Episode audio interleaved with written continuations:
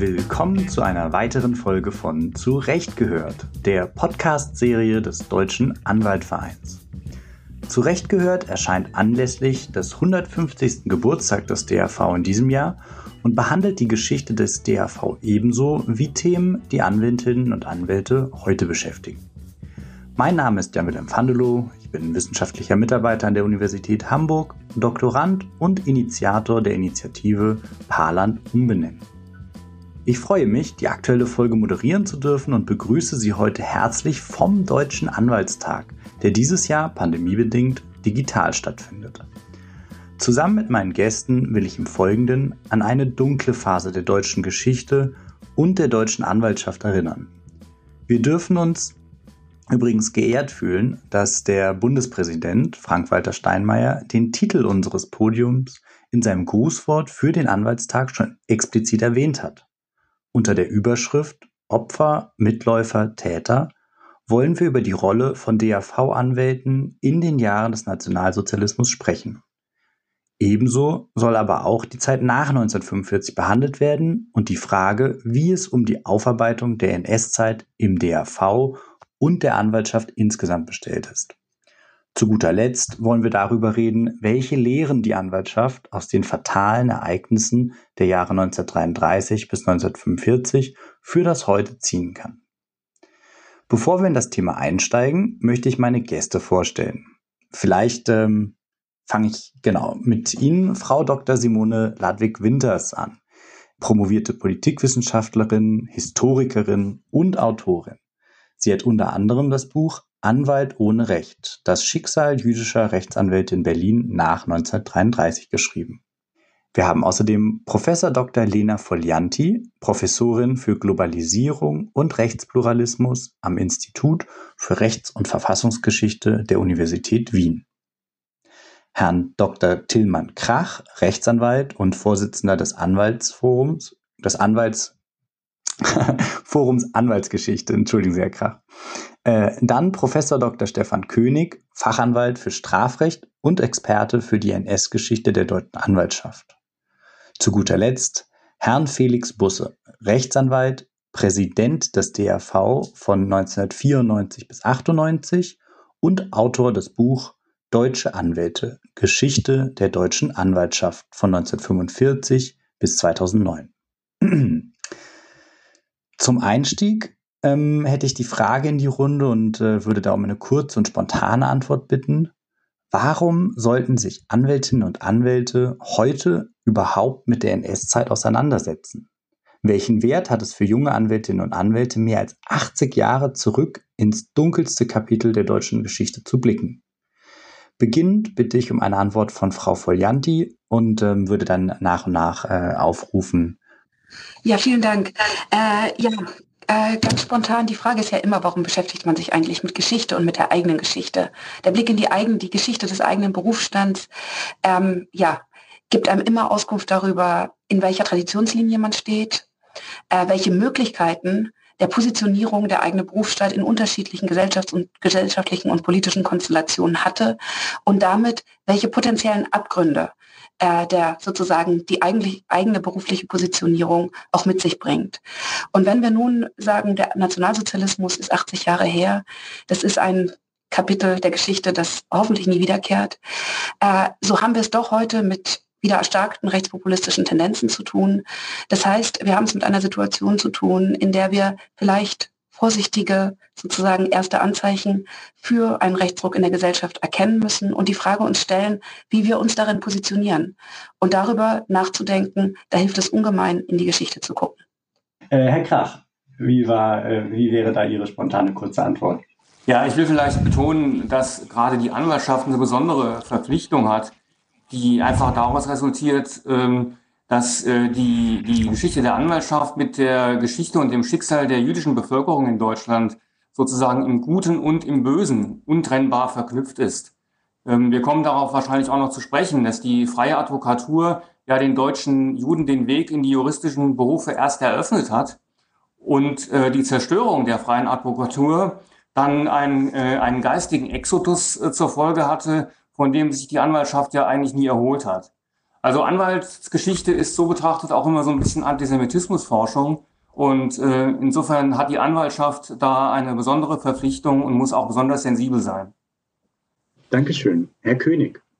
Ähm, wir sind ja Teil der Justiz, wie auch immer wir uns da positionieren oder bezeichnen. Und gerade wenn man jetzt auf die NS-Zeit blickt, sieht man ja ein Beispiel dafür, wozu eine entfesselte Justiz, also eine von den Fesseln des Rechtsstaats befreite Justiz degenerieren kann. Und das wirft natürlich dann auch die Frage auf, erstens, welche Rolle haben die Anwälte in dieser Zeit gespielt? Welchen Widerstand haben sie dem vielleicht entgegengesetzt, beziehungsweise wie weit haben sie dabei mitgemacht, haben also diesen Degenerationsprozess möglicherweise sogar noch mitbefördert? Und ich meine, was auch eine wichtige Frage ist, die man gerade anhand der NS-Zeit ähm, vielleicht zumindest mal aufwerfen, schwierig beantworten kann, ist die nach der persönlichen Verantwortung des Anwalts. Welche Spielräume hat er und wie hat er sie gerade in dieser Zeit ausgenutzt? Es hat ja auch in der NS-Zeit Anwälte gegeben, die haben eine äh, gute Arbeit gemacht, Strafverteidiger, die sich dieser äh, am Ende ja geradezu mörderisch gewordenen Strafjustiz versucht haben entgegenzustellen mit erheblichen persönlichen Risiken, aber sie haben es getan. Auch das finde ich ist eine wichtige Frage. Wie kann sich ein Anwalt und muss er sich auch persönlich im Dienste seines Mandanten gegen solche Tendenzen behaupten. Und wie ist das in der NS-Zeit im Einzelnen gelaufen? Das finde ich interessant zu beobachten, auch wenn man sich die Frage nach der persönlichen Verantwortung heutzutage stellt. Vielen Dank, Herr König. Ähm, Herr Busse. Ich möchte noch einen klein wenig anderen Aspekt einbringen. Das Erschreckende ist doch, dass viele namhafte Anwälte sich in den Dienst dieses NS-Regimes gestellt haben, an vorderster Stelle sogar, ich erinnere nur an den Blutrichter Roland Freisler, an Hans Frank, den Reichsrechtsführer und späteren Generalgouverneur, an Ernst Kaltenbrunner, den Chef des Reichssicherheitshauptamtes, an Seis Inquart, SS-Obergruppenführer. All das hat es ja gegeben. Und man fragt sich doch, wie kann es sein, dass noch dazu an so prominenter Stelle Anwälte, die doch vom Berufsregen dem Recht sich besonders verpflichtet fühlen müssen, diesen Weg gegangen sind. Und ich möchte hier auf einen Aspekt nochmal hinweisen, den Bernd Rüters äh, wiederholt hervorgehoben hat, nämlich das Bedauerliche ist, wir Juristen sind sehr ideologieanfällig. Das lässt sich in der ganzen Geschichte, auch in der Weimarer Zeit und davor, äh, gut betrachten. Und es ist die Neigung, das objektive Recht äh, in den Dienst unserer politischen, unserer weltanschaulichen, unserer konfessionellen Anschauungen zu stellen. Diese Gefahr, äh, dieser Gefahr sind viele damals äh, erlegen und wir müssen uns, glaube ich, in all dieser Zeit, auch heute, immer wieder fragen, ob wir nicht auch in gewissem Umfange dieser Gefahr unterliegen.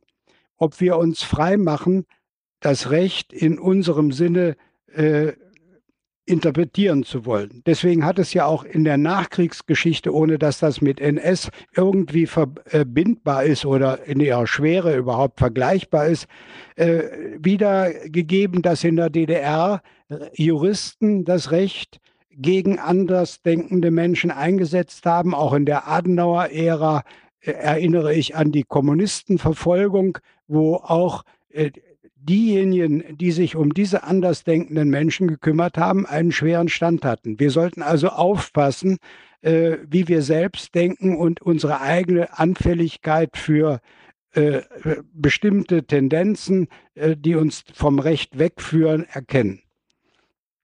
Ja, vielen Dank für, für diese erste Runde schon mal. Vielleicht ähm, schauen wir uns, oder Frau Ludwig-Winters, ich bin, habe ich Sie jetzt gerade übersprungen, ja, ne?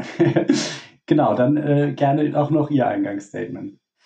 Ja, also es ist ja nach 45 lange Zeit vergessen worden, ähm, dass man etwas gemacht hat. Und dieses offensive Vergessen ist etwas, was ähm, deutlich macht, dass es nicht funktioniert hat. Denn ähm, immer wieder spülten die Ereignisse letztendlich hoch und die Folgen der NS-Zeit sind in die Gesellschaft, in die Biografien eingraviert. Sie sind von daher immer noch präsent und deswegen hat dieses offensive Vergessen nicht funktioniert.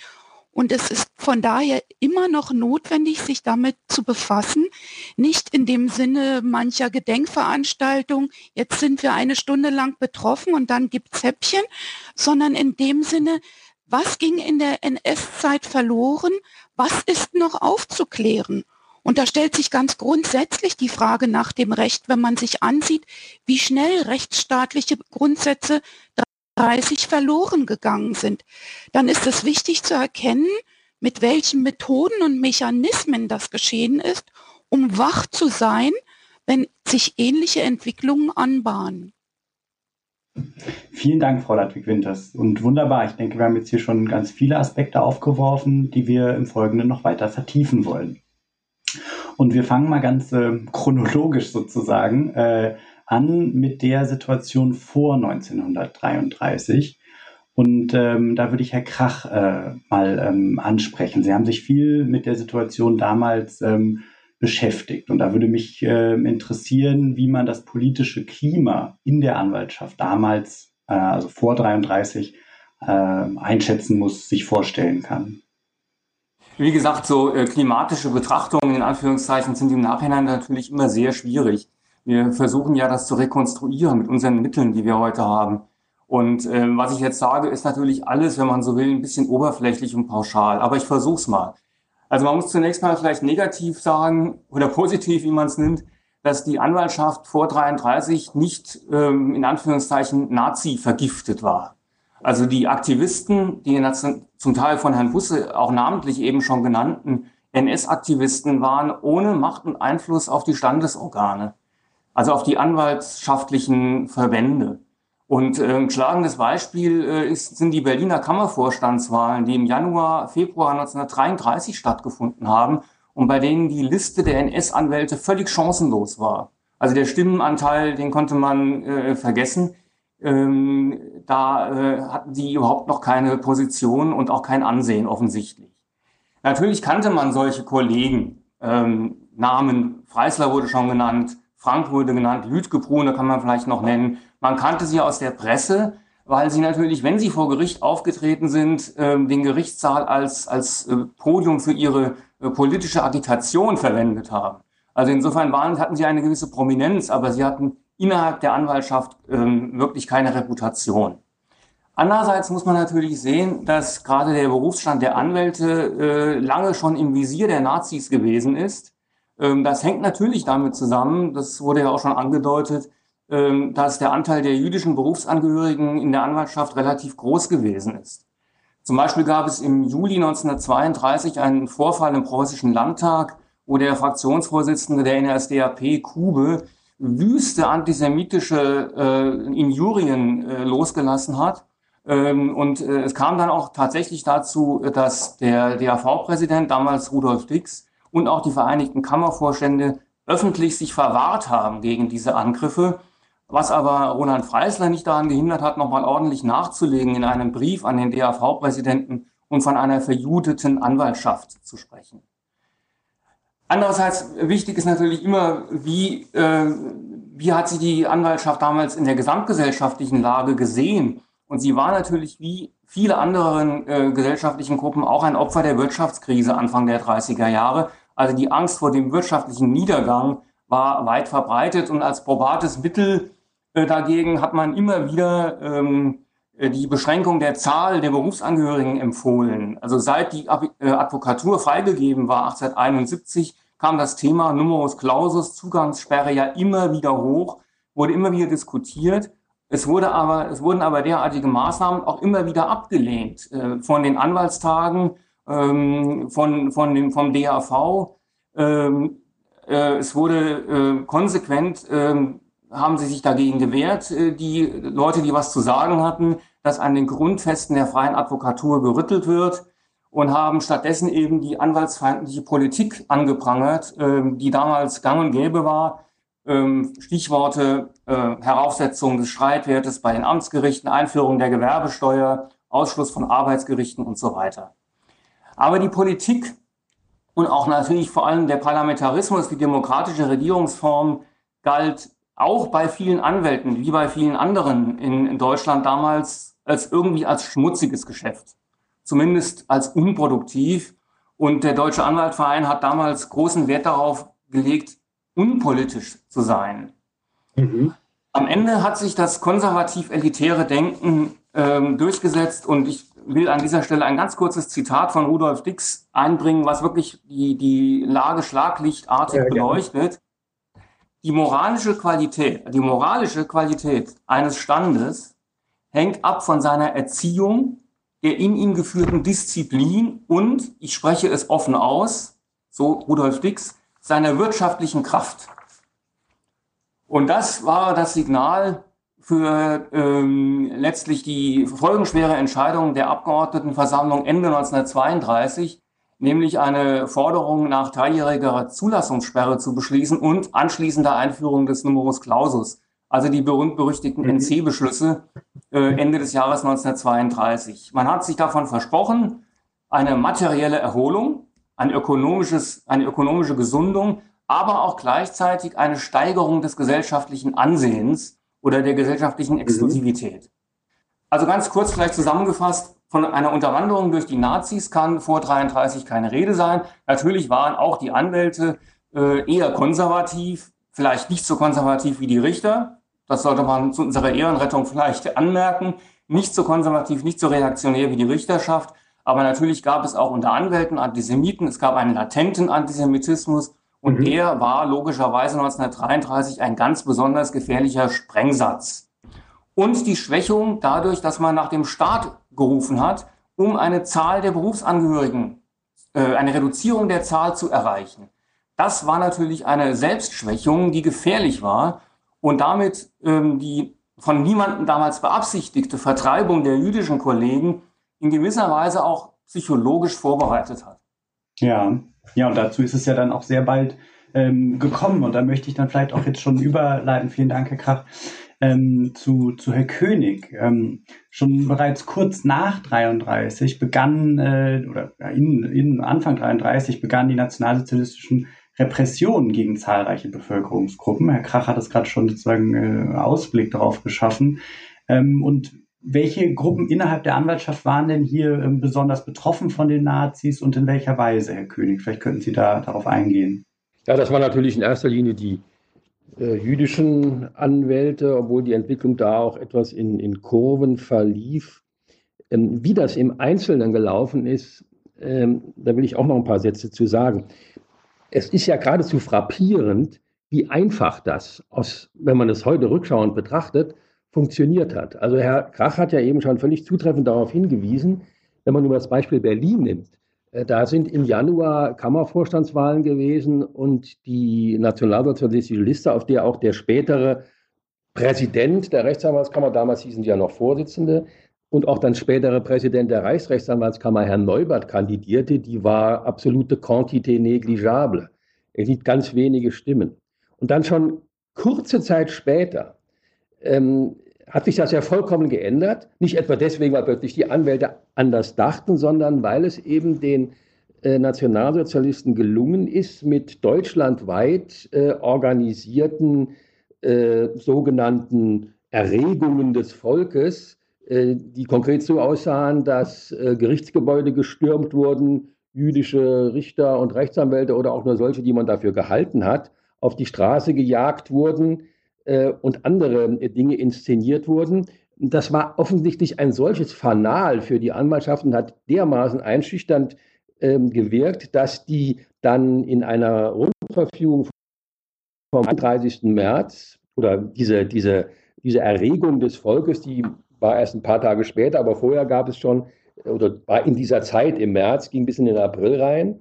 Und es gab eine Verfüg Grundverfügung des preußischen ähm, Justizministers oder Kommissars, wie der, glaube ich, damals hieß, ähm, der dann schon Maßnahmen daraus äh, schlussfolgerte oder ableitete. Und da zum Beispiel auch das, wie es in dieser äh, Verfügung hieß, äh, durch äh, geeignete Verhandlungen die Vorstände der Anwaltskammern zum Rücktritt aufgefordert werden sollten.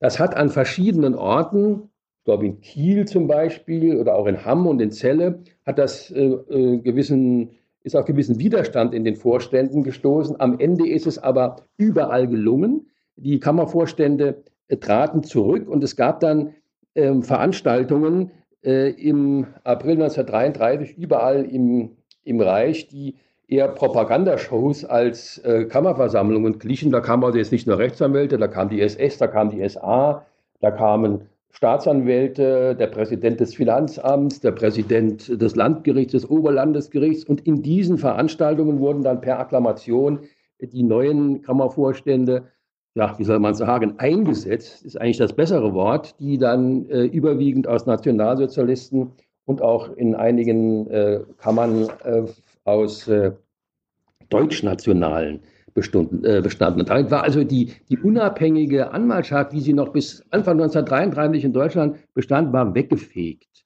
Mhm. Und äh, diese neuen Kammervorstände haben dann auch gleich äh, mächtig Stimmung gemacht gegen ihre jüdischen Kollegen, haben übrigens auch zum Beispiel in Berlin ganze Listen aufgestellt, in denen sie Anwälte aufgeführt haben, die sich angeblich äh, kommunistisch betätigt haben. Denn das Anwaltsgesetz, was dann kam am, im April 1933, sah ja vor, dass jüdische Anwälte, sofern sie nicht Frontkämpfer oder Väter oder Söhne von dem Weltkrieg Gefallenen waren, äh, aus der Anwaltschaft auszuschließen, ausgeschlossen werden konnten. Zwingend auszuschließen waren die Anwälte, die sich in kommunistischem Sinne betätigt haben. Und das war ein ganz weiter, konturenloser Begriff. Und es gibt eine Notiz, die habe ich mal gefunden beim Studium der Akten des Reichsjustizministeriums aus dem Jahre Anfang der 40er Jahre von einem dort tätigen Beamten, der dort notierte, dass schon von Anfang an klar war, dass 75 Prozent der entfernten, angeblich kommunistisch sich betätigenden Rechtsanwälte dem Kommunismus fernstanden, zum Teil, mhm. zum Teil sogar erklärte Antikommunisten waren. Also das war eine kleine, aber natürlich in der Ausstrahlungswirkung dieser Maßnahme außerordentlich, auch außerordentlich wichtige äh, Gruppe äh, der äh, Anwaltschaft.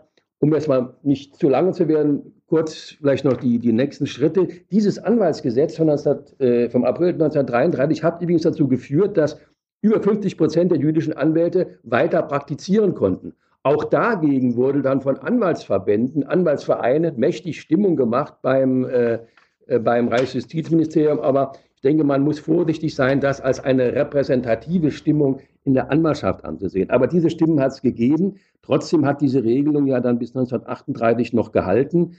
Der DAV wurde ausgelöst Ende 1933, äh, übrigens unter maßgeblicher Mitwirkung des bereits erwähnten ähm, Rechtsanwalts Dix und die mit der, äh, mit der freien Advokatur war es auch vorbei, aber das kommt vielleicht später noch. Da brauche ich jetzt noch nichts zu sagen. Ne?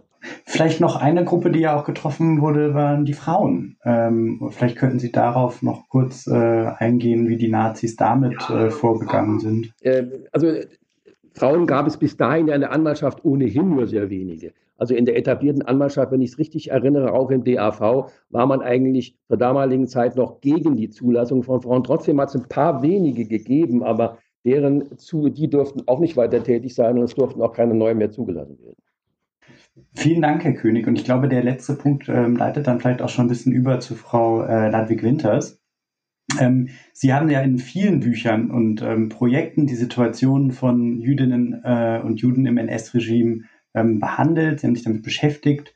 Neben der Kaufhausfamilie Wertheim, äh, das habe ich gesehen, worüber Sie ja auch geschrieben haben, eben unter anderem auch ähm, über das Schicksal jüdischer Anwälte und Anwältinnen ähm, in Berlin. Ähm, Frau Ladwig-Winters, wie hat sich die Ausgrenzung der jüdischen Kolleginnen und Kollegen vollzogen? Und ähm, wie sind Sie mit der immer schwieriger werdenden Situation umgegangen?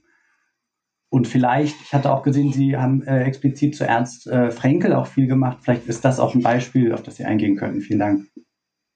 Ja, tatsächlich, äh, das wurde schon erwähnt. In Berlin war mehr als die Hälfte der Anwaltschaft nun nach 33 jüdisch. Sie galt als jüdisch. Das heißt, dass nicht jeder ähm, oder jede sich selbst als Jüdin gefühlt hat, sondern manche waren auch getauft oder dissident. Mhm. Aber es war halt eben na, nach den NS-Kriterien dieser Stempel, der dann vergeben wurde. Und äh, es waren halt eben von den 3400 Anwälten in Berlin, ich gehe jetzt mal besonders auf Berlin ein, aber es war, lässt sich auf alle anderen Städte übertragen, waren ähm, über 1800 nun jüdisch und mussten dann halt eben wieder neu um ihre Zulassung nachsuchen. Und äh, wenn man sich fragt, warum dieser Anteil überhaupt so hoch war, dann hängt das mit der weit über 100-jährigen Ausgrenzungshaltung in den öffentlichen Sektoren zusammen. Juden wurde im, auch noch im Kaiserreich nahegelegt, wenn sie vorhatten, Richter oder Staatsanwalt zu werden, dann sich doch bitte taufen zu lassen. Und die lange Zeit der unbezahlten Tätigkeit als Gerichtsassessor im 19. Jahrhundert, die äh, viele hat hoffen lassen, mit Leistung zu überzeugen, das spielte dann keine Rolle, sondern da war dann tatsächlich die Taufe ein notwendiges Kriterium. Und deswegen ließen sich notgedrungen viele, die als Just, in der Justiz arbeiten wollten, als Anwalt dann nieder und mit der Übergabe der Kanzleien an die nachfolgende Generation wurde der Anteil dann halt immer größer. Die NS-Politik griff das auf, nahm das zum Fanal ähm, und grenzte aber insgesamt natürlich den jüdischen Teil der Bevölkerung aus. Ähm, wobei man sagen muss, dass die Politik einerseits völlig irrational war, von entfesselter Gewalt getragen, andererseits sehr nüchtern und systematisch aber immer mit Gewalt drohend. Ernst Frenkel, den Sie eben schon erwähnt haben, selbst Berliner Anwalt, hat das in seinem Werk Der Doppelstaat analysiert. Mhm. Und er hat halt analysiert, dass es einerseits einen Maßnahmenstaat gab, in dem beispielsweise Parteigliederungen polizeiliche Aufgaben übernahmen und andererseits einen Normstaat, der bestimmte Regeln einhielt. So wurde beispielsweise ähm, nie das BGB aufgehoben. Das Erbrecht, solange kein jüdischer Part beteiligt war, blieb in Kraft. Und die erste Phase der Ausgrenzung waren halt eben tatsächlich terroristische Übergriffe, wilde Verhaftungen mit dem Instrument der Schutzhaft, die halt von Ende Februar, also nach dem Reichstagsbrand, äh, bis April 33 vor sich gingen. Und da waren besonders politisch aktive Personen, die betroffen waren und interniert wurden. Mit dem Gesetz über die Zulassung zur Anwaltschaft vom April 33 waren die Grundfesten des Rechts berührt. Herr Professor König hat es schon erwähnt. Nun durfte als Anwalt nur weiterarbeiten, wer entweder vor August 14 zugelassen war, also vor Beginn des Weltkriegs oder als Frontkämpfer am Weltkrieg teilgenommen hatte oder unmittelbar Angehöriger von Gefallenen war. Ähm, damit war dann auch schon, haben sie dann auch schon den Ausschlussgrund für die 19 jüdischen Anwältinnen, denn sie konnten vor 1914 noch gar nicht äh, als Anwältinnen arbeiten. Also fiel dieser erste Ausnahmegrund schon weg und an der Front konnten sie auch nicht gekämpft haben.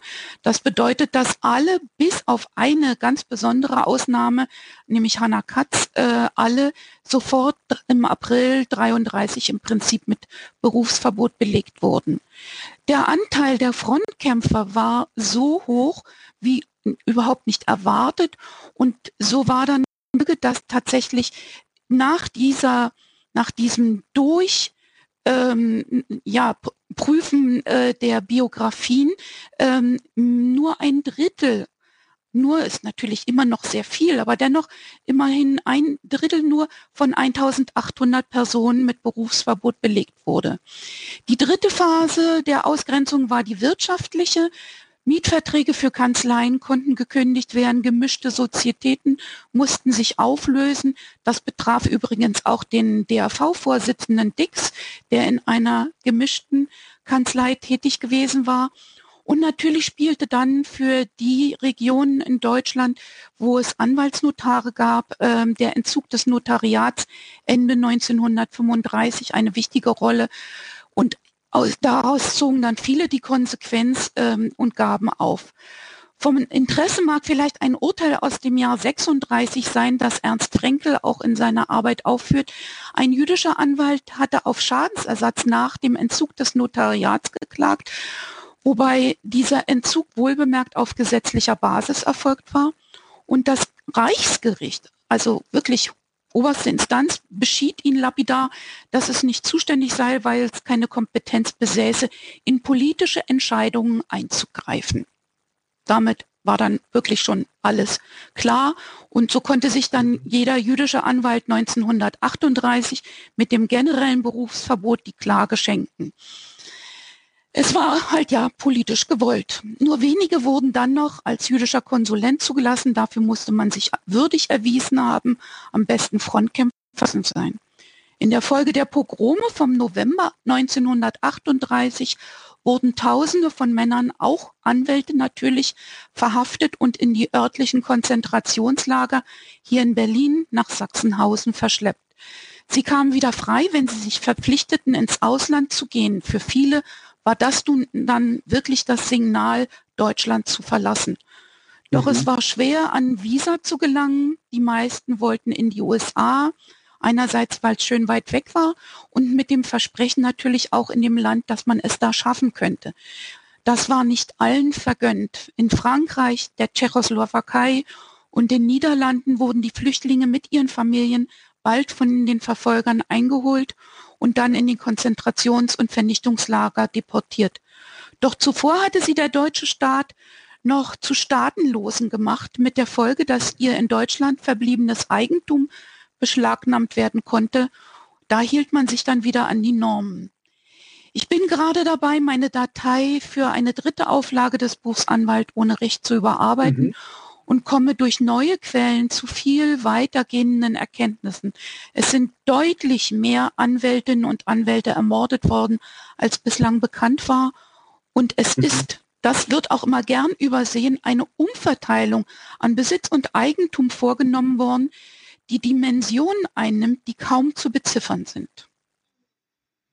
Vielen Dank, Frau Ludwig-Winters. Und an, angesichts dieser massiven Übergriffe damals gegen die freie Advokatur allgemein, aber eben vor allem auf die jüdischen Kolleginnen und Kollegen im Speziellen, drängt sich die Frage auf, wie sich der DAV damals eigentlich positioniert und wie sich das ähm, entwickelt ähm, hat. Und lassen uns die Frage gerne anhand konkreter Persönlichkeiten auch beleuchten, wie eben Rudolf Dix, der hier schon Thema war, aber vielleicht auch ähm, Hans Merkel, der später auch noch eine äh, Rolle, größere Rolle gespielt hat.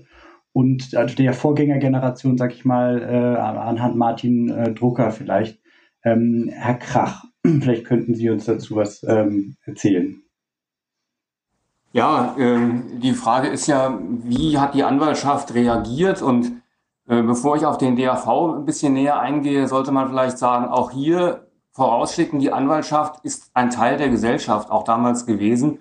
Und mal ein bisschen flapsig gesagt, viele Kollegen, Kolleginnen, also Kolleginnen gab es ja praktisch nicht, also Kollegen äh, werden sich gedacht haben, naja, ein bisschen weniger jüdischer Einfluss kann auch in unserem Berufsstand vielleicht nicht schaden. Es gibt ja nun mal bekanntermaßen so viele und nach der ersten Aufregung wird sich schon alles wieder normalisieren. Das war bestimmt bei vielen die Geisteshaltung, auch wenn das jetzt ein bisschen plakativ klingt. Und ähm, man hat äh, nicht realisieren wollen, ähm, dass der Terror, von dem gerade schon ausführlich die Rede war, der Terror vor allen Dingen im März, diese Ausschreitungen, Gerichtsbesetzungen, Misshandlungen und so weiter, dass das nur das Vorzeichen war für etwas noch viel Schlimmeres. Und äh, da, äh, dazu trug auch bei, dass nach dieser Terrorphase äh, im März, Anfang April, ja durch dieses Anwaltsgesetz, was schon mehrfach erwähnt wurde, so ein, ein scheinbar, eine scheinbare Befriedung äh, herbeigeführt wurde, indem man eben dann wieder sozusagen festen Grund hatte, also Vorschriften, äh, auf die man äh, sich stützen konnte, auch wenn diese Vorschriften Ausschlussvorschriften waren, die der freien Advokatur ja hohn gesprochen haben, äh, waren es doch zumindest Regeln. Und äh, wie wir auch schon gehört haben, haben diese Regeln ja auch tatsächlich dazu geführt, dass ein Großteil, ja tatsächlich der größere Teil der in Deutschland zugelassenen jüdischen Anwälte natürlich unter entsprechend viel schlechteren Bedingungen und Voraussetzungen ihren Beruf äh, weiter ausüben konnte. Äh, das vielleicht ganz allgemein. Zum Deutschen Anwaltverein, ja, könnte man jetzt viel sagen. Ich äh, habe da ja am Montag einen speziellen Vortrag dazu gehalten. Das würde jetzt zu weit führen, da in die Einzelheiten zu gehen. Aber wichtige Punkte vielleicht.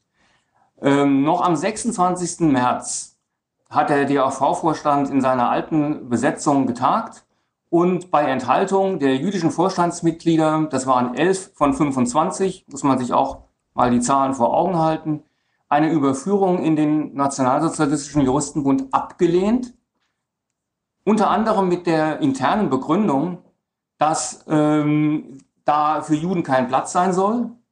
Gleichzeitig hat der Vorstand aber, und äh, ich zitiere jetzt auch, ähm, die Erstarkung nationalen Denkens und Wollens begrüßt und gesagt, er möchte gerne oder er geht davon aus, dass alle, Zitat, alle im Volk vorhandenen Kräfte für die gemeinsame Sache gewonnen werden. Also hier klingt das noch nicht nach Exklusion oder Ausschluss, alle im Volk vorhandenen Kräfte, aber das hat sich dann sehr schnell geändert. Ähm, der, der Kerl-Erlass, das ist dieser Erlass, der den Ausschluss der jüdischen Anwälte, den zeitweisen Ausschluss von den Gerichten geregelt hat und die, ähm, die Kammervorstände quasi gleich, oder die Einleitung der Gleichschaltung der Kammervorstände inszeniert hat, war ja am 31. März. Am 1. April war der bekannte sogenannte Boykotttag. Und am 7. April hat Rudolf Dix seine jüdischen Vorstandskollegen gebeten, zurückzutreten. Und auch hier wieder Zitat mit der Begründung, der Rücktritt sei im Interesse der Erhaltung der Selbstständigkeit des Deutschen Anwaltvereins unbedingt notwendig. Das war noch bevor dieses Anwaltsgesetz verkündet wurde. Das Anwaltsgesetz wurde drei Tage später verkündet, also mit den Ausschlussregelungen, die schon zitiert wurden. Und ähm, das führte in der Tat dazu, dass bis auf äh, also ein, ein jüdisches äh, Vorstandsmitglied aus äh, Cottbus, der äh, Justizrat Carstens, hat sich erst noch gewehrt und gesagt, das sei ihm nicht zuzumuten, dieser Rücktritt. Aber er wurde auch von anderen jüdischen Vorstandskollegen darum gebeten, ähm, diesem Rücktrittsgesuch nachzugeben, weil man tatsächlich auch zumindest in Teilen bei den jüdischen Vorstandsmitgliedern der Ansicht war, Vielleicht könnte man wenigstens den Verein noch retten, wenn man in diesem Punkt den Nazis nachgibt.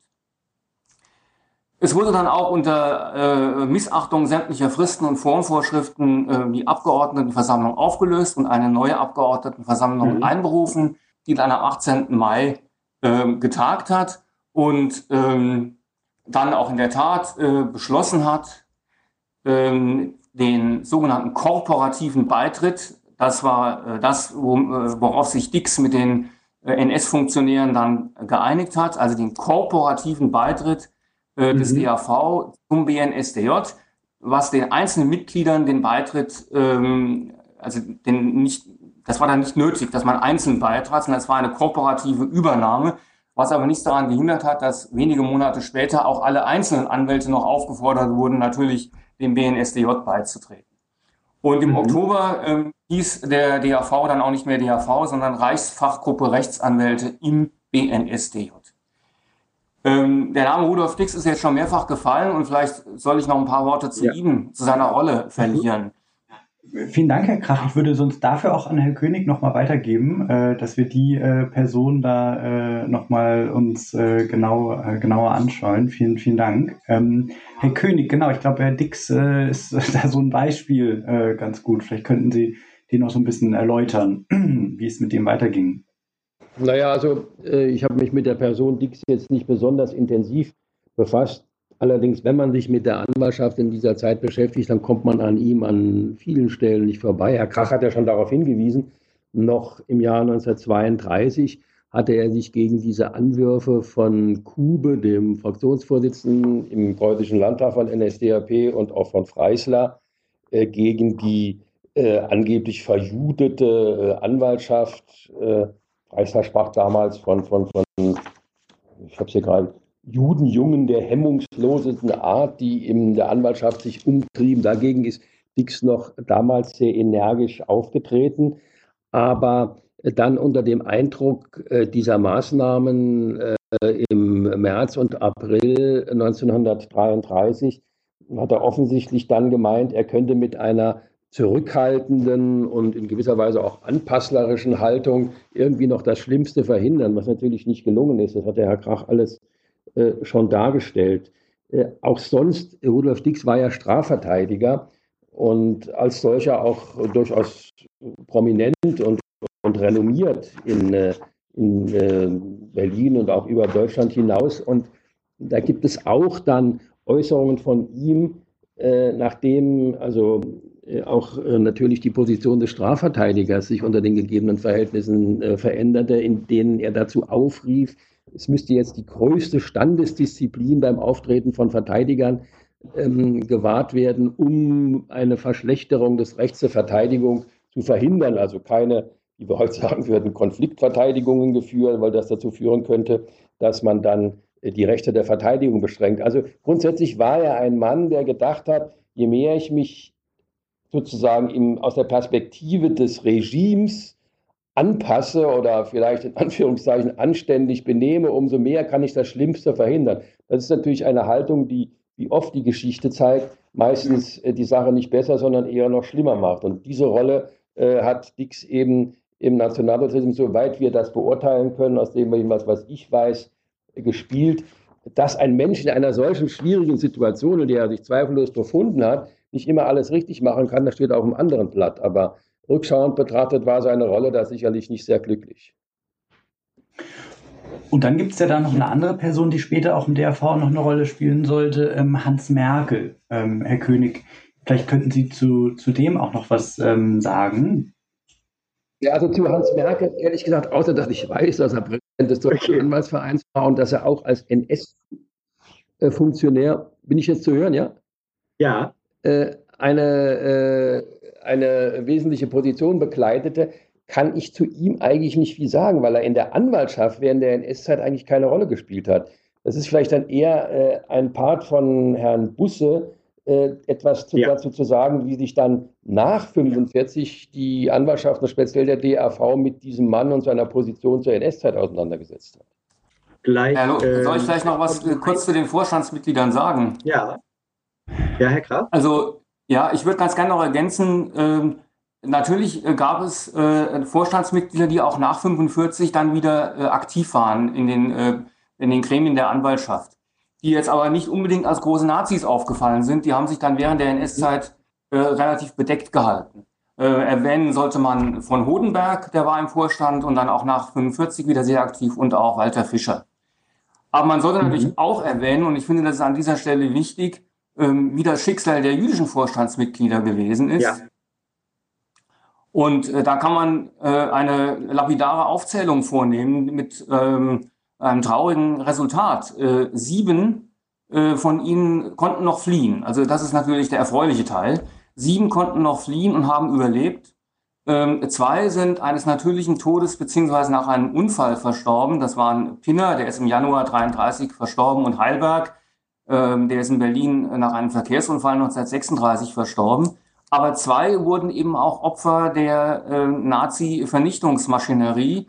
Und zwar waren das Julius Magnus, der in Theresienstadt umgebracht wurde, und Carstens, der 1941 in Holland verstorben ist. Ähm, ich glaube, über die Umstände muss man sich da nicht groß auslassen.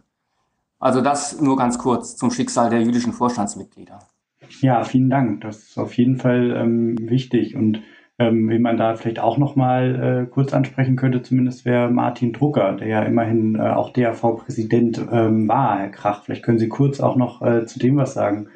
Einer der prominentesten Anwälte in der Weimarer Zeit, ähm, der äh, jahrelang ähm, äh, Präsident äh, des DAV gewesen ist und dann 1932 zurückgetreten ist. Anlass für ihn war der Umzug ähm, des DAV von Leipzig nach Berlin. Martin Drucker war überzeugter Leipziger und hat sich wie übrigens auch viele andere ähm, gegen diesen Umzug äh, ausgesprochen.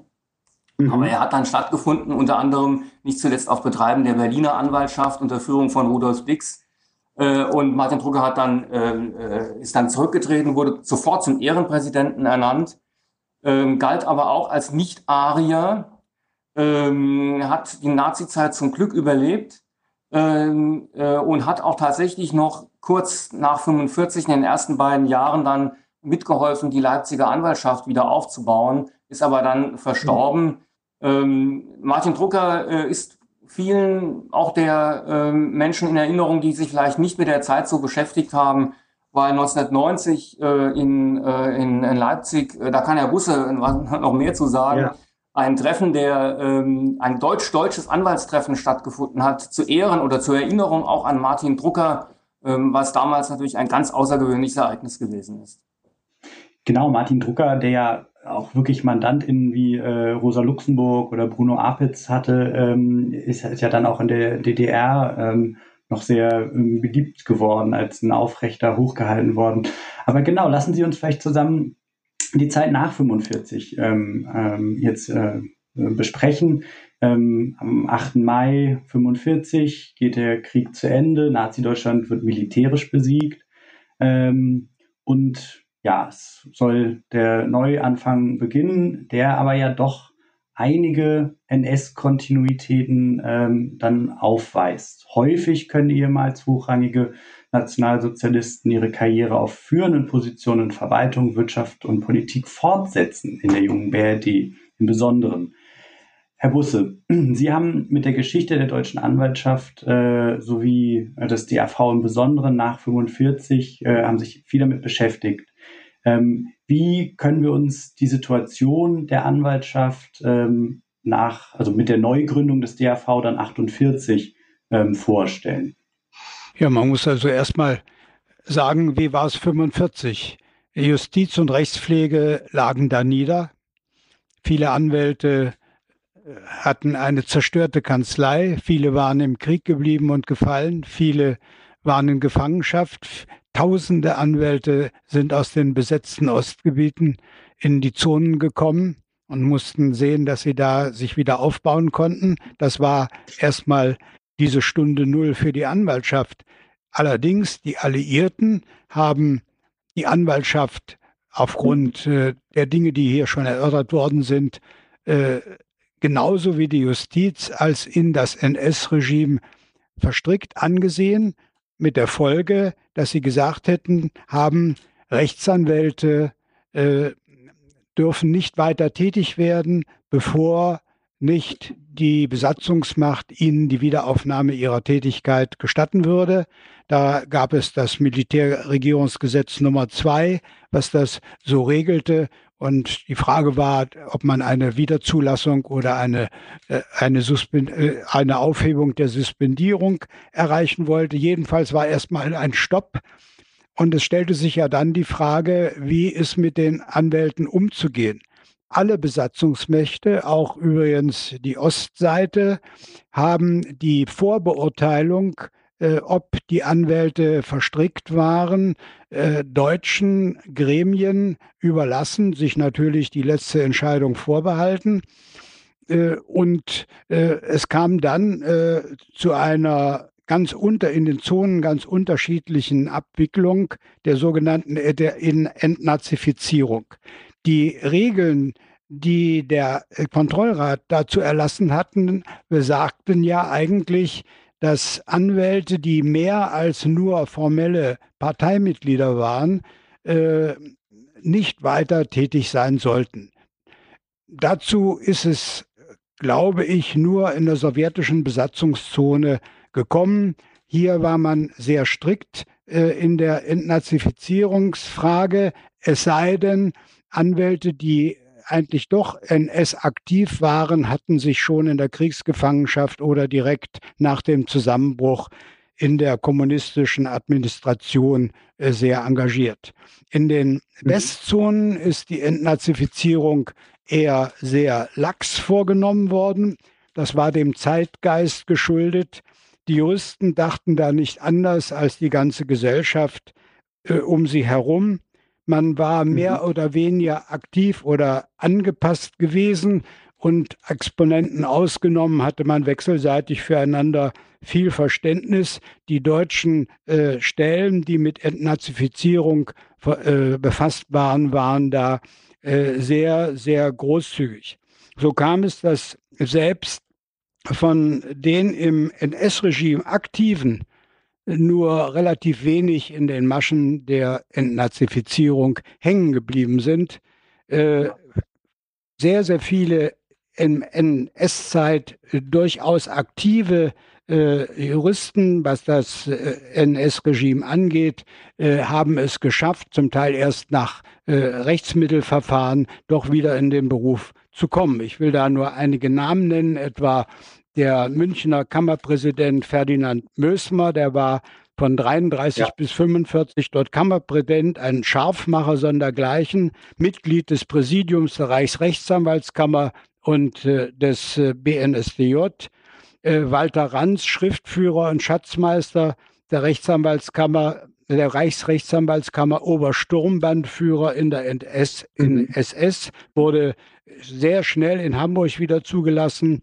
Äh, Focko Mayborg, Rechtsanwaltskammerpräsident in Celle, äh, auch ein äh, was seine NS-Neigung angeht, ganz verschriener Kollege, hat es ganz schnell geschafft, äh, nach dem Zusammenbruch in Celle wieder zugelassen zu werden. Und für mich der Höhepunkt ist Josef Krämer äh, aus Köln, Kreisleiter der NSDAP, Gauamtsrechtsleiter in Köln, später Stadthauptmann in Krakau an Erschießungen mhm. und Deportationen im Generalgouvernement beteiligt, äh, von den Alliierten dafür zu vieljähriger äh, Gefängnisstrafe verurteilt, vorzeitig begnadigt. Auch er hat es äh, in Köln geschafft, Anfang der 50er Jahre schon wieder in die Anwaltschaft aufgenommen zu werden. Das ist die Spitze des Eisbergs wahrscheinlich nur gewesen. Äh, da könnten noch viele andere Fälle zusammengetragen werden. Und auch Hans Merkel, der vorhin ja schon erwähnt worden ist, ja. ist vielleicht ein gutes Beispiel dafür. Er war von 1963 bis 1970 DRV-Präsident und danach Ehrenmitglied des DRV. Er hat seine Wiederzulassung in Augsburg sehr schnell äh, erreicht obwohl er Abteilungsleiter äh, in äh, der der NS-Blut- und Bodenideologie verhafteten Reichsnährstand gewesen ist. Er war SS-Führer im Stab dieses Amtes und nachher SS-Sturmbannführer. Gleichwohl hat man ihm keine Steine in den Weg gelegt und äh, er hat sich nach äh, seiner Wiederzulassung sehr engagiert, nicht nur als Verteidiger in Nürnberg betätigt für seinen damaligen Chef, den Reichsminister Daré, sondern äh, hat sich in vielen öffentlichen Auftreten auch sehr engagiert für hohe NS-Persönlichkeiten eingesetzt. Es ist mir heute noch unbegreiflich, äh, dass der DRV das entweder nicht zur Kenntnis genommen hat oder man darüber einfach hinweggegangen ist. Es war eben die Zeit, da kommen wir ja später noch darauf zu, wahrscheinlich zu sprechen. Es war die Zeit in den 50er, 60er und 70er Jahren, wo der Blick zurück etwas getrübt gewesen ist. Ja, vielen Dank, ähm, Herr Busse. Genau dazu kommen wir noch, aber ich wollte schon auch noch mal ähm, die, die DDR vielleicht auch explizit äh, ansprechen. Ich finde es immer so ein bisschen dass, wenn man auf die Geschichte blickt, äh, nach 45, da vor allem die Bundesrepublik eben äh, angeschaut wird und nicht so sehr die DDR. Und Herr Busse, Sie selbst sind ja 1940 in Wernigerode geboren, wenn ich das äh, richtig äh, gesehen habe, und in der DDR erst aufgewachsen.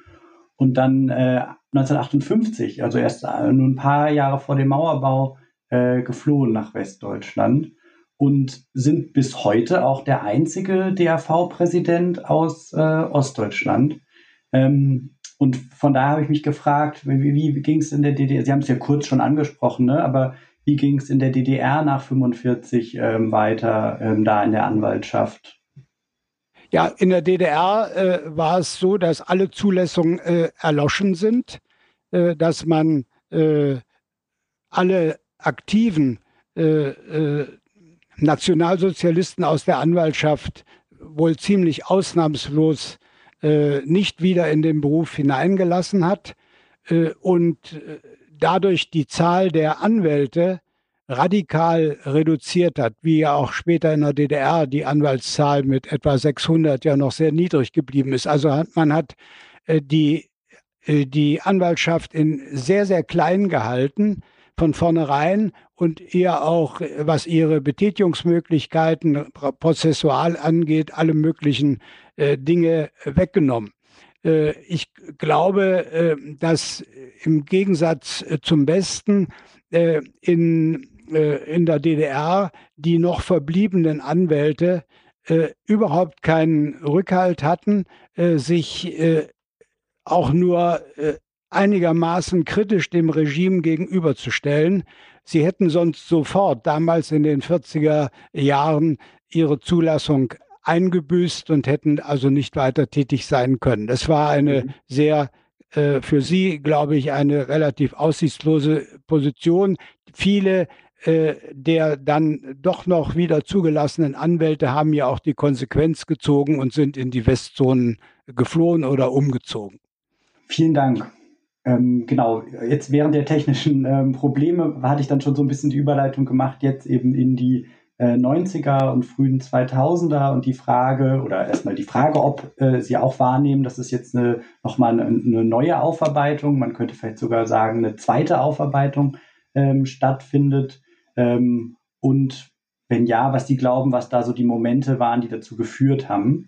Und ähm, genau, ich hatte ja Krach gerade schon äh, angesprochen, äh, der auch einen Beitrag im Anwaltsblatt in den 90ern schon äh, geschrieben hatte zur Areisierung, ähm, wie da so seine Eindrücke waren sind. Ja, also ich äh, denke, man sollte erwähnen, dass es ähm, 1988, äh, und zwar äh, Anlass war damals äh, der 50. 50. Jahrestag des Novemberpogroms, dass es da schon eine Art Initialzündung gegeben hat in der Anwaltschaft, äh, ausgelöst auch durch einen leider verstorbenen israelischen Kollegen, Joel Levi, einige von Ihnen werden ihn kennen, der gesagt hat, stellt doch überhaupt mal fest, äh, wie viel äh, jüdische Anwälte es in Berlin gegeben hat und was aus denen geworden ist. Und ähm, der ebenfalls verstorbene Kollege Gerhard Jungfer hat sich da auch sehr verdient gemacht, aber auch viele andere Kollegen in, in, äh, in verschiedenen Bundesländern, in Bonn äh, und in Braunschweig äh, gab es da federführende Leute, die haben gesagt, jetzt arbeiten wir zumindest mal diesen Teil der Anwaltsgeschichte in Anführungszeichen auf und, ähm, und erforschen mal nach, äh, wie, was mit den jüdischen Kollegen passiert ist und wie deren Schicksal gewesen ist. Und das hat ja dann letztlich auch zu der Ausstellung Anwalt ohne Recht geführt, ähm, unter maßgeblicher äh, Beteiligung von Frau Hartwig Winters, äh, die das äh, ganze Projekt äh, ähm, zunächst äh, geführt hat. Und äh, diese Ausstellung war, ist ja eine Wanderausstellung äh, und insofern ein, ein immerwährendes, äh, dann andauerndes Projekt. Also ich denke, man sollte diese Anfang, Ende der 80er, Anfang der 90er so als einen ersten Anlauf äh, betrachten, die Vergangenheit aufzuarbeiten. Aber äh, es fehlt natürlich noch sehr viel. Es fehlt vor allen Dingen äh, Forschung auf der sogenannten Täterseite. Ähm, werden wir uns mit den Opfern sehr ausführlich beschäftigen und die Anwaltschaft ist da, wenn ich das mal sagen darf, vorbildlich was die Forschung nach dem Schicksal der, der jüdischen Kollegen betrifft, ähm, wird mhm. auf der Täterseite noch zu wenig geforscht. Da ist noch was zu tun. Ja, äh, also wir müssen ja festhalten, eine Aufarbeitung der Geschichte der Anwaltschaft in der NS-Zeit hat es bis äh, zu dem Datum, was Herr Krach gerade gesagt hat, praktisch nicht gegeben. Ich habe auch in den Gremien des DRV äh, in den Anfang 80er Jahren davon eigentlich noch nichts wahrgenommen. Und es begann dann in der Tat mit der Beschäftigung, was ist eigentlich mit den jüdischen Kollegen gewesen, geworden, welches Schicksal haben sie gehabt. Äh, das ist heute sehr weitgehend und flächendeckend, glaube ich, aufgearbeitet, äh, beginnend mit Herrn Krach, der ja da schon 91, glaube ich, die erste große Ausarbeitung vorgelegt hat. Und die Anwaltsvereine äh, Dortmund und Bonn waren die ersten, die dann für ihren Bezirk das 1994 schon aufgearbeitet haben. Es kamen dann ganz viele andere hinzu. Ich kann das hier nicht im Einzelnen aufzählen. Die Frage, mhm. äh, was war mit der aktiven Rolle in der, in der SS-Zeit, dieser Frage ist man zunächst nicht nachgegangen. Ich glaube, Frau Duma war die erste, die 1998 versucht hat, dazu etwas aufzuarbeiten. Und wir haben dann äh, Frau Königseder 2001, äh, Herrn König, äh, Herrn Rüping und zuletzt Herrn Löffelsender, die sich mhm. sehr damit beschäftigt haben. Und gerade die letzte Veröffentlichung von Löffelsender 2015 äh, äh, hat nochmal sehr deutlich gemacht, wie schwierig, ja fast unmöglich es ist, nach so einer langen Zeit die Frage nach einer Täterrolle einzelner Personen aufzuarbeiten. Man hat damals versäumt, nach dem Krieg die Ergebnisse der Entnazifizierung, die ohnehin aktenkundig äh, etwas verfälscht gewesen wären, aufzuarbeiten. Wir haben keine Zeitzeugen mehr. Äh, und äh, man kann also in vielen Bereichen nur mit Vermutungen arbeiten oder es ist unaufklärbar geworden, wie aktiv oder weniger aktiv einzelne Anwälte gewesen sind. Äh, da ist sicherlich viel zu tun, aber ich frage mich, können wir überhaupt noch was tun? Ich habe meine Zweifel. Ein Aspekt, den ich schon noch auch noch erwähnen wollte, dass es natürlich schon auch äh, Versuche gab, die NS-Zeit auch in den 50ern, 60ern, äh, 70ern zu thematisieren und aufzuarbeiten. Da sind natürlich Persönlichkeiten wie Fritz Bauer zu nennen, äh, dem ja glücklicherweise auch immer mehr Aufmerksamkeit geschenkt wird, also sei es durch Filme der jüngsten Zeit, die vielleicht ja auch einige von Ihnen äh, dazu gesehen haben, oder ich denke da an den DJT 1966 ähm, in Essen, aber dass das eben schon eher ja, einzelne Schlaglichter ähm, gewesen sind. Und dass es jetzt eben ähm, schon zunimmt. Also ich habe vor fünf Jahren ähm, eben mit anderen zusammen diese Initiative Paarland umbenennen ähm, gegründet, die eine große NS-Kontinuität da in den Benennungen zumindest äh, angreift. Ne? Das ist schon ja beachtlich, ähm, dass das so viele Jahrzehnte äh, unkommentiert äh, geblieben ist und dann 2016 wir jetzt ähm, damit ähm, angefangen haben und meinem Eindruck nach das schon auch eine Resonanz erfährt.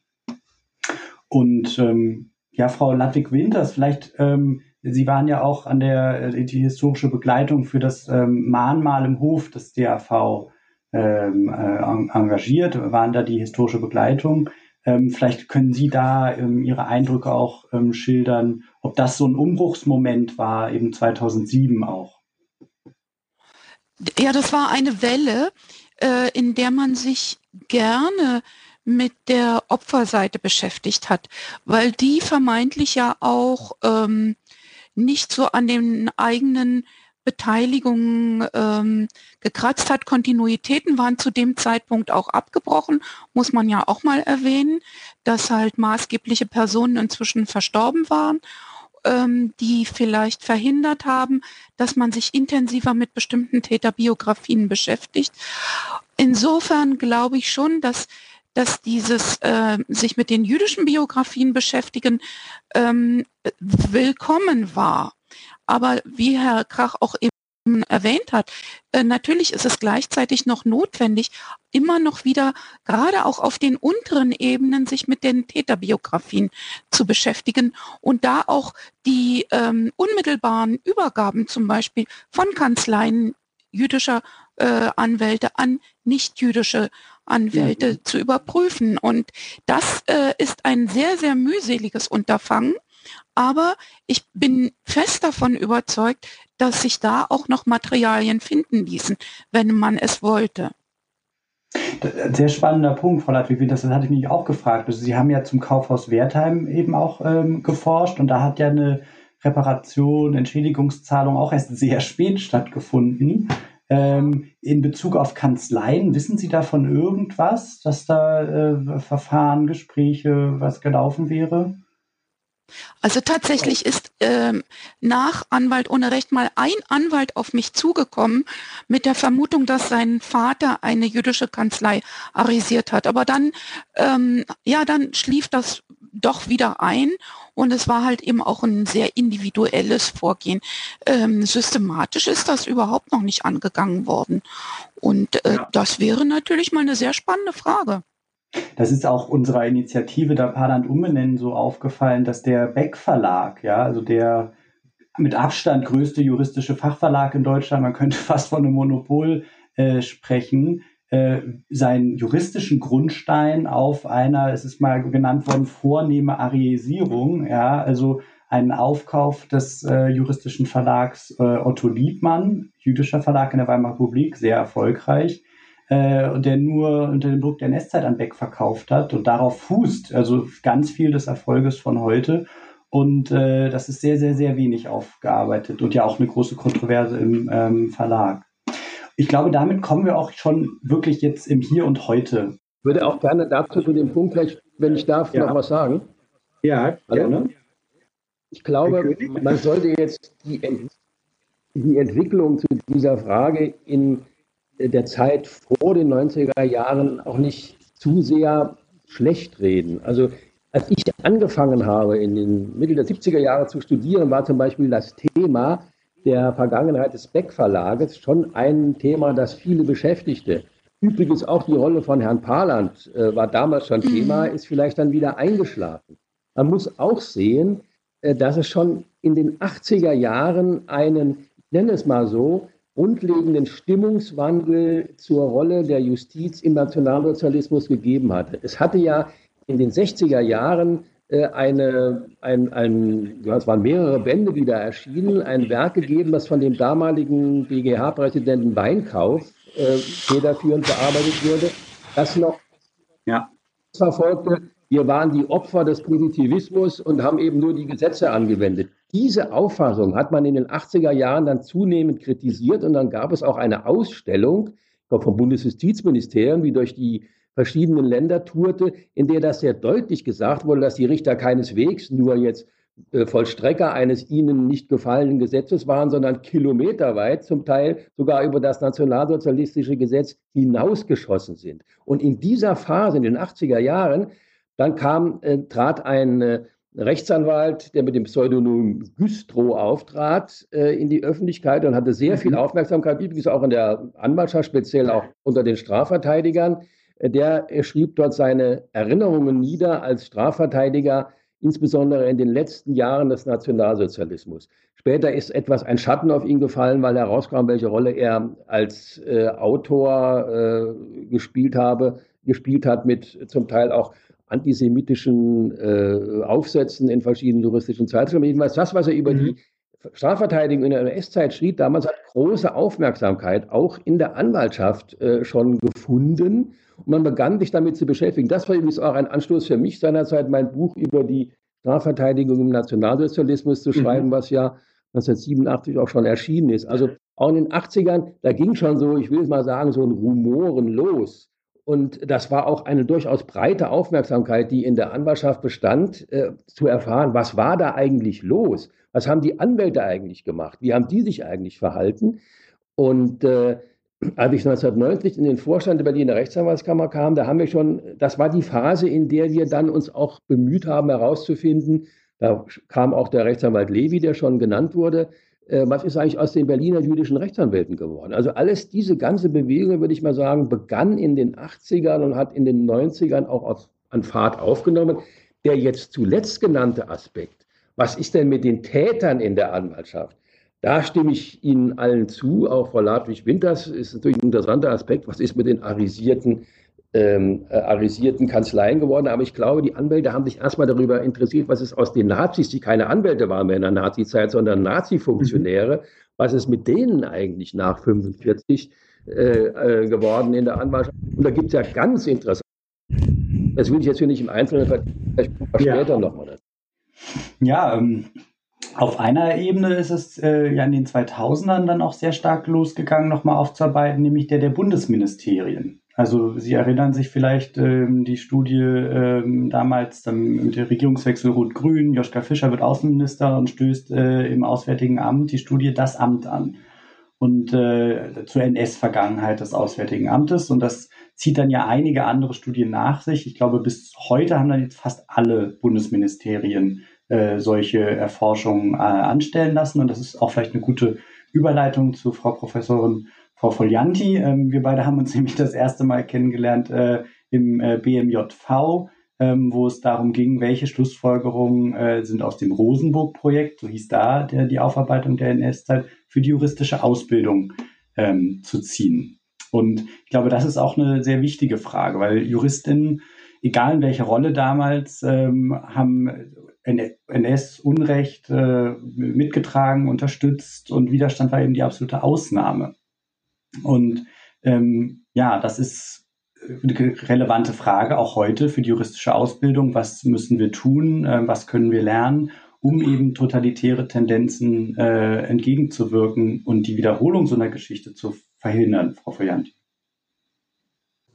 Ja, ähm, vielleicht einen Schritt zurück. Äh, das ist ja. nämlich diese Frage ganz eng verbunden mit dem, was gerade diskutiert wurde über die ja. über die äh, Wellen der Erinnerungskultur sozusagen und wo wir da heute stehen.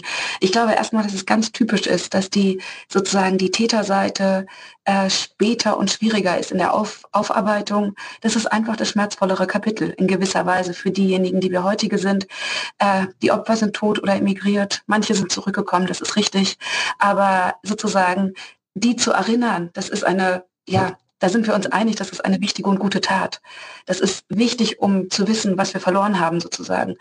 Ähm, über die Täter nachzudenken, ist immer, bedeutet immer darüber nachzudenken, wie würde ich mich verhalten in der jeweiligen Situation? Hätte ich den Mut, sozusagen Verantwortung zu übernehmen, dafür einzustehen? Ähm, und ja, das ist sozusagen äh, der Teil, der die Anfrage direkt an sich selbst stellt. Und ähm, das ist, äh, Sie alle kennen sicherlich das Buch von Harald, Wel Harald Welser, Opa war kein Nazi. Das ist der Teil, der eben eher Abwehr hervorruft. Von daher ähm, gar nicht so verwunderlich und immer noch eine wichtige Aufgabe. Und zwar eine wichtige Aufgabe genau deswegen, weil es die Frage äh, an uns selbst stellt, ähm, die Frage, der Frage nachzugehen, was waren eigentlich die Bedingungen dafür, dass es, ähm, ja, dass es so viel Mitläufertum gab? Gar nicht so sehr den Exzess angucken, gar nicht so sehr sozusagen die ganz mhm. überzeugten Nationalsozialisten angucken. Ähm, denn das waren sozusagen sehr spezifische historische Konstellationen der Weimarer Zeit, des Rechtskonservativismus, des, des, der aggressiven konservativen Revolution, das viele, was da in der Weimarer Zeit kumuliert ist, die eben äh, ja, zu, zur Herausbildung einer starken ideologischen Strömung geführt hat, ähm, mit begeisterten Vorkämpfern. Das sind die einen. Die anderen sind die Mitläufer. Und das sind die sozusagen, die zu verstehen viel wichtiger in gewisser Weise ist für uns heutige. Ähm, denn das ist eben die, das richtet an uns die Frage, wie würden wir uns verhalten im entscheidenden Moment. Ähm, und da sozusagen, wenn man sich anschaut, was waren die Faktoren für, für Mitläufertum, dann gibt es wieder Faktoren, die in gewisser Weise zeitabhängig sind. Ähm, also die konkrete, auch wirtschaftliche Marktlage, das Interesse an einem Ausschluss von jüdischen Anwälten beispielsweise, ähm, konkrete Sozialisationskontexte in der Weimarer Zeit. Aber es gibt eben auch Faktoren, äh, die in gewisser Weise zeitlos sind und immer wiederkehren können. Ähm, und das ist die Frage, inwiefern sind wir als Juristinnen und Juristen geschult, Unrecht wahrzunehmen, Diskriminierung in ihren Anfängen zu erkennen. Ähm, inwiefern sind wir sozusagen ja von unserer Ausbildung her, von unseren sozusagen ja, juristischen Sozialisierungen her äh, darin geübt, Verantwortung zu übernehmen und Nein zu sagen. Und das sind tatsächlich äh, Punkte, ähm, wo uns der Blick in die Geschichte und das Studium auch der Geschichte zu denken geben kann ähm, und die Aufgaben an die heutige juristische Ausbildung ähm, ja, geben. Ich würde formulieren, das ist sozusagen die Aufgabe, insgesamt eine reflexive, kritische juristische Kultur zu schaffen. Für die Anwaltschaft, aber auch für andere juristische Professionen, für die Richterschaft, äh, für die Rechtswissenschaft, für sozusagen alle Sparten des Rechts.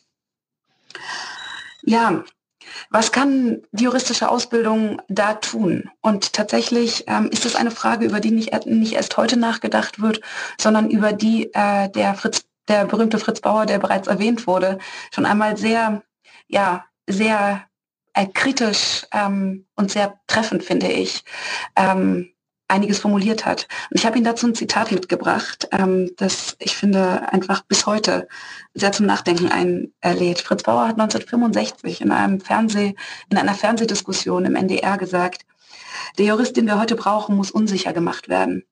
Die innere Unsicherheit, die Problematik seines Kampfs um das Recht muss ihm an der Universität beigebracht werden. Das heißt, er muss weggebracht werden von den Mathematikaufgaben, die wir ihm stellen.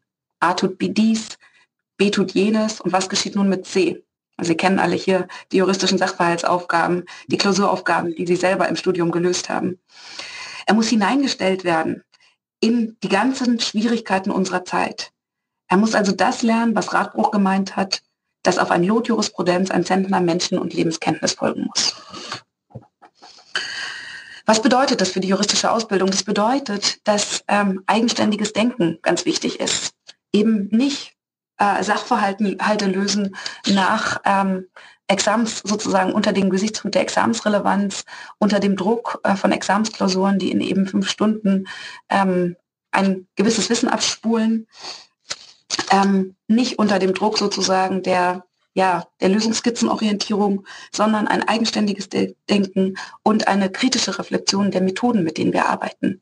Denn das ist etwas, was man aus dem Nationalsozialismus lernen kann, aus der Anwaltschaft wie auch aus der, dem Richterstand, ähm, aus der Rechtswissenschaft, dass ähm, Methoden unter dem Vorzeichen nationalsozialistischer Ideologie ähm, ja, sozusagen äh, das methodische Handwerkszeug unter dem Vorzeichen nationalsozialistischer Ideologie genutzt wurde, ähm, dass Auslegungen ähm, nicht, genau, dass die Wortlautgrenze sozusagen ähm, nicht mehr das, der Maßstab der Auslegung war, sondern umgekehrt im Geiste juristischer, in, des nationalsozialistischen Geistes, Geistes ähm, das Recht ausgelegt wurde.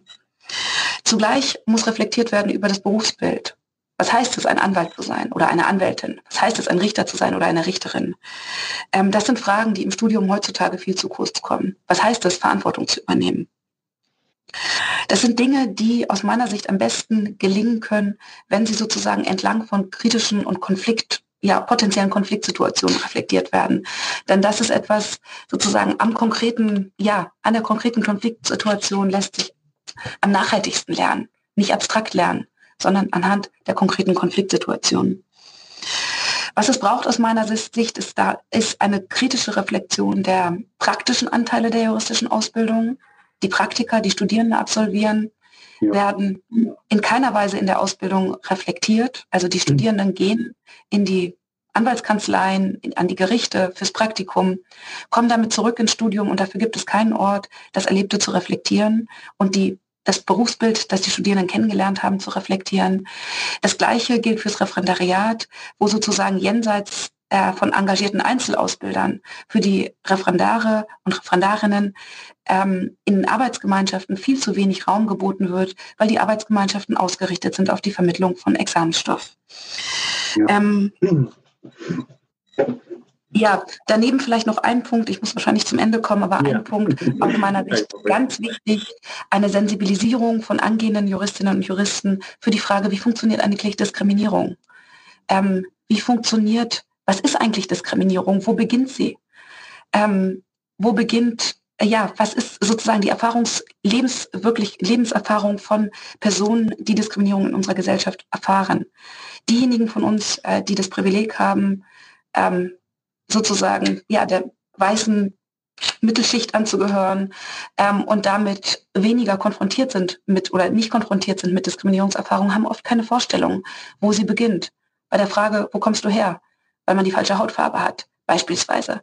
Und diese kleinen und heute eher subtilen Formen der Diskriminierung, dort sind die Anfänge, aber dafür muss eine Sensibilisierung geschaffen werden.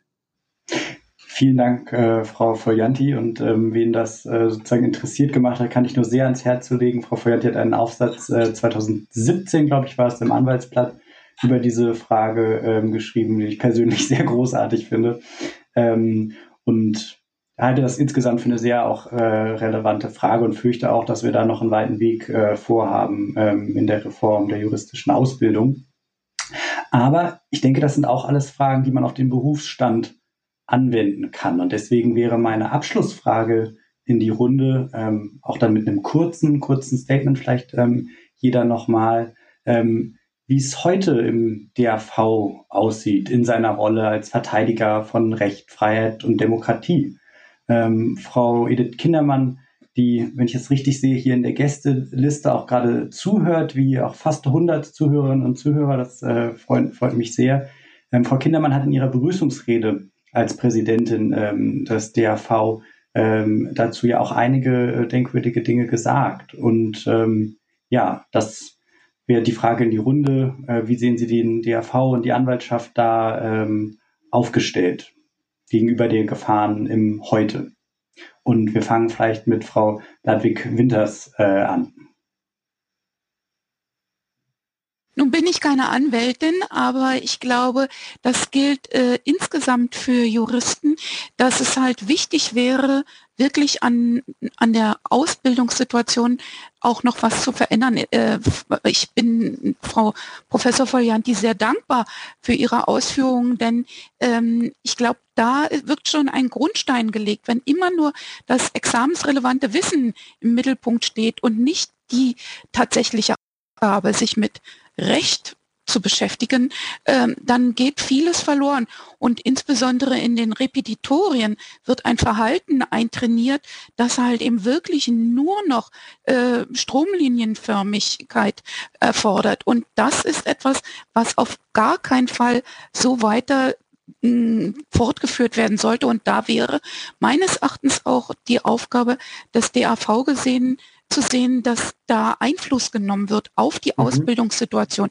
Praktika sind natürlich ganz wichtig und zwar Praktika auch in angrenzenden Bereichen, also zum Beispiel auch in Bereichen ähm, von von Unterbringungseinrichtungen von Flüchtlingen, um tatsächlich zum Beispiel auch die Gegenwart ähm, von Betroffenen äh, der Diskriminierung mit zu erfahren. Also jetzt, um halt eben auch die Auswirkungen von Urteilen und von Bescheiden ähm, zu erfahren. Und das ist etwas, was, glaube ich, dann auch in die eigene äh, Berufstätigkeit mit reinspielt später. Und natürlich ist es insgesamt wichtig, dass halt eben gegen Opportunismus und Gleichgültigkeit mhm. vorgegangen wird, äh, dass ist gerade, wenn man mit dem Recht umgeht, wirklich ganz wichtig. Das muss auf allen Ebenen berücksichtigt werden. Mhm. Das äh, vielbeschworene Risiko der Zersplitterung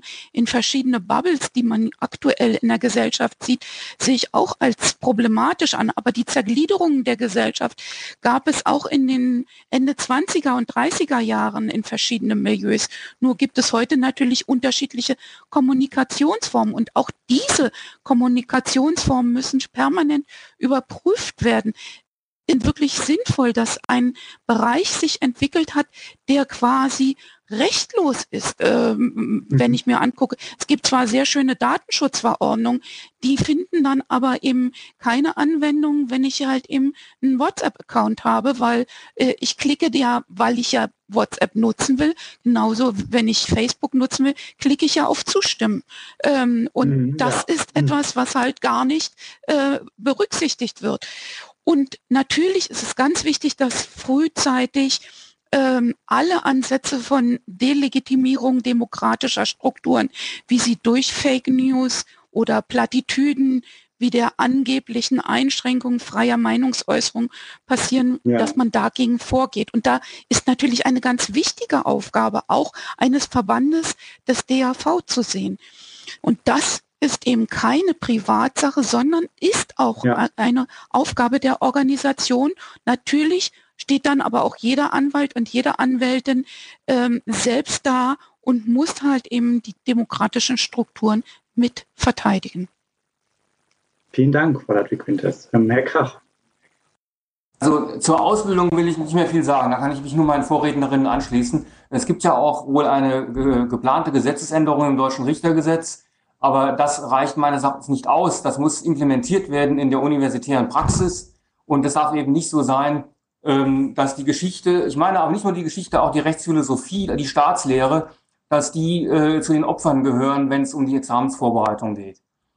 Ähm, ja, äh, der, der DAV, der muss immer aufpassen. Äh, und vor allen Dingen muss er aufpassen, wenn wieder eine Diskussion kommt, wenn äh, Stichworte kommen wie Anwaltsflut oder Anwaltsschwemme.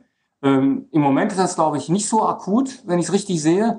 Aber wir hatten schon mal Mitte der 80er Jahre so eine Zeit. Da kamen ja. plötzlich äh, Begriffe hoch, die kannte man von Rudolf Dix aus Anfang der 30er Jahre.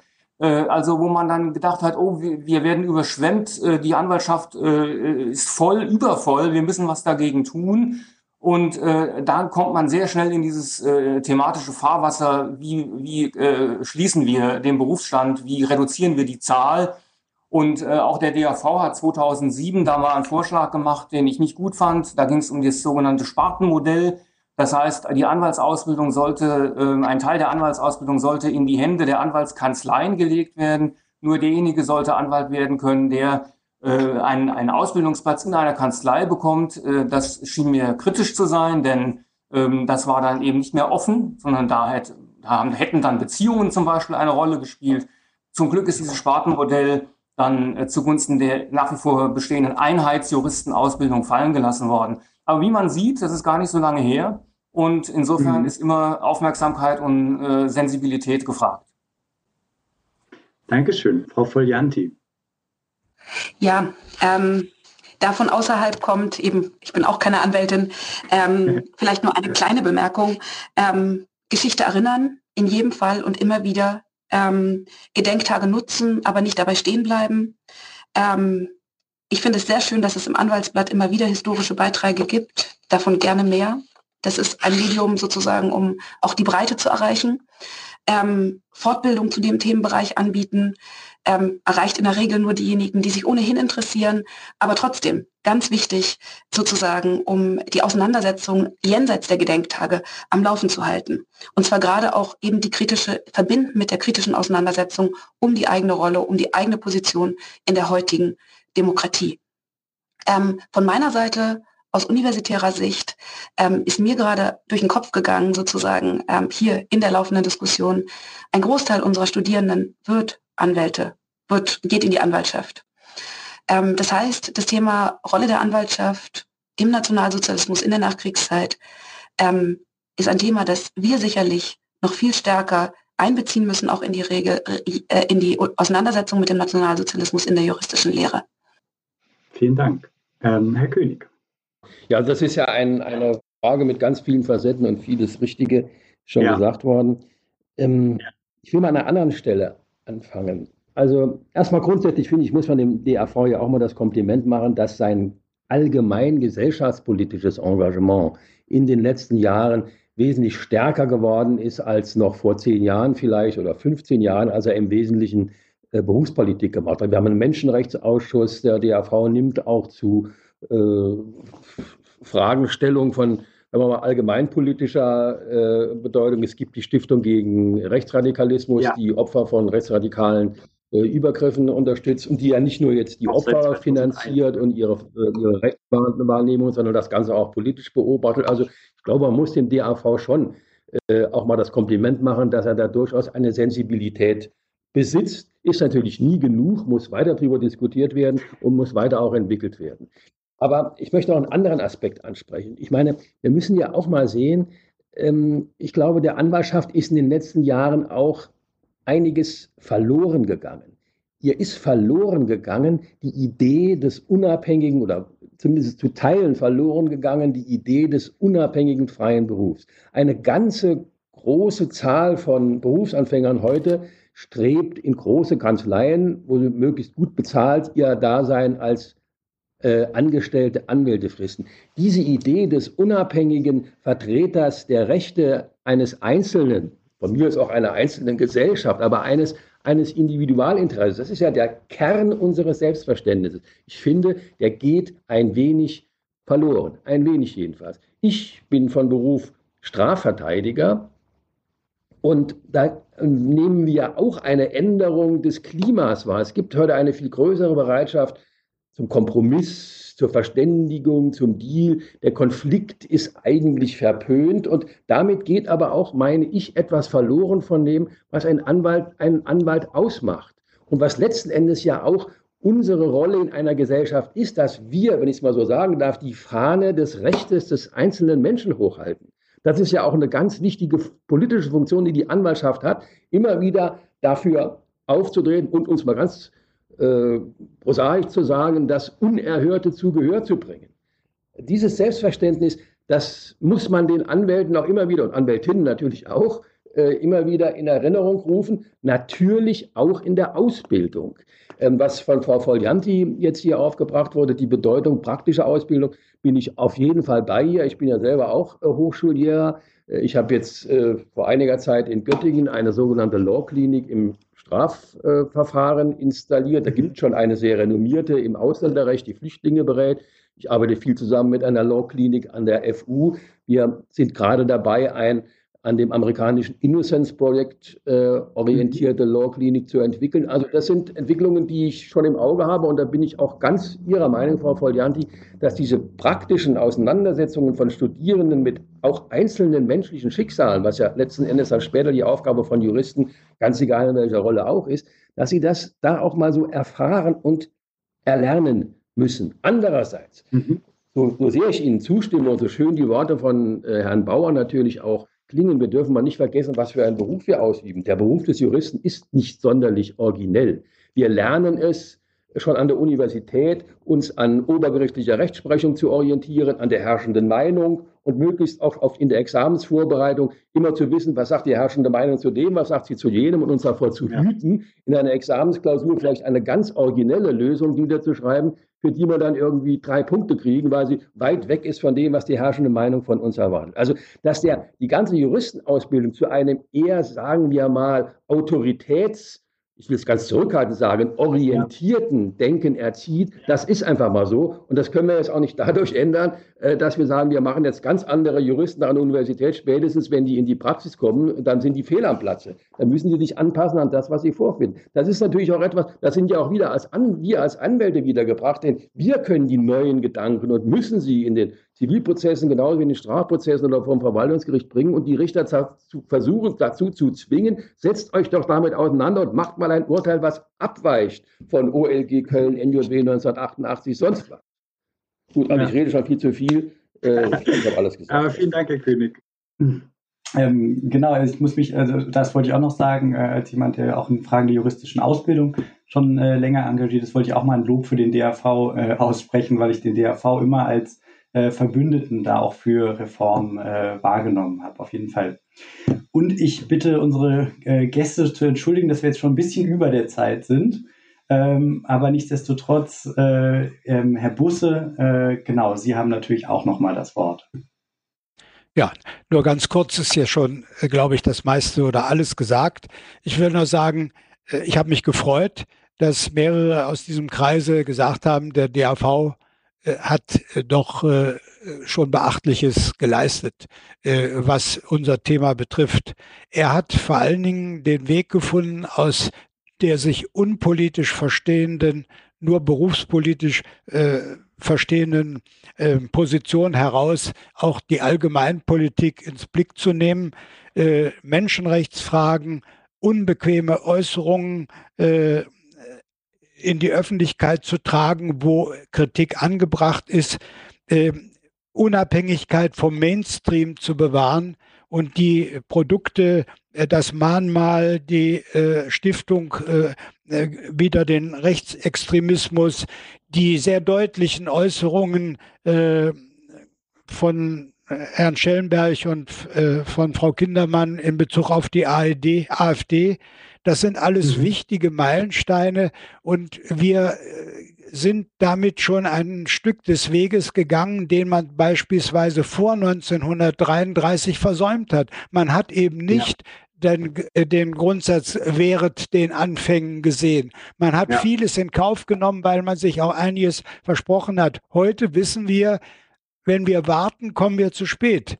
Dann geht nichts mehr. Und ich bin dankbar, dass die Führung des DRV da an vorderster Front dabei ist, die Anwaltschaft als einen Stachel äh, in der Meinungsbildungsprozess zu verstehen, der immer auf Freiheitsrechte, Unabhängigkeit, äh, Menschenrechtlichkeit hinweist. Danke dafür. Vielen herzlichen Dank äh, an, an Sie alle. Ähm, ich finde, das schließt auch wunderbar den Bogen. Ich meine, es war Herr Krach, der das ganz zu Anfang eben auch gesagt hatte, dass es so eine falsch verstandenes unpolitisch sein war, äh, das den THV da äh, hat reinschlittern lassen. Und es gibt diesen schönen Spruch, ähm, unpolitisch sein ist politisch sein, ohne es zu merken. Ähm, und das möchte ich auch nutzen, um auf die nächste Folge von äh, Zurecht gehört hinzuweisen. Die ist nämlich ganz passend, ist da der Titel, ist der DRV politisch? Genau, äh, die Podcast-Reihe findet man auf der Website auch, äh, unter anwalt.de, äh, anwaltverein.de-150 Jahre ähm, DAV und da findet man auch E-Mail-Adressen, wo man sich sehr gerne mit Fragen, Anmerkungen, Kritik, Feedback melden kann. Äh, wir freuen uns da sehr ähm, drüber und ja, vielen Dank, äh, dass Sie auch äh, hier zugehört haben. Und mir bleibt zu sagen, äh, tschüss und bis zum nächsten Mal bei Zurecht gehört.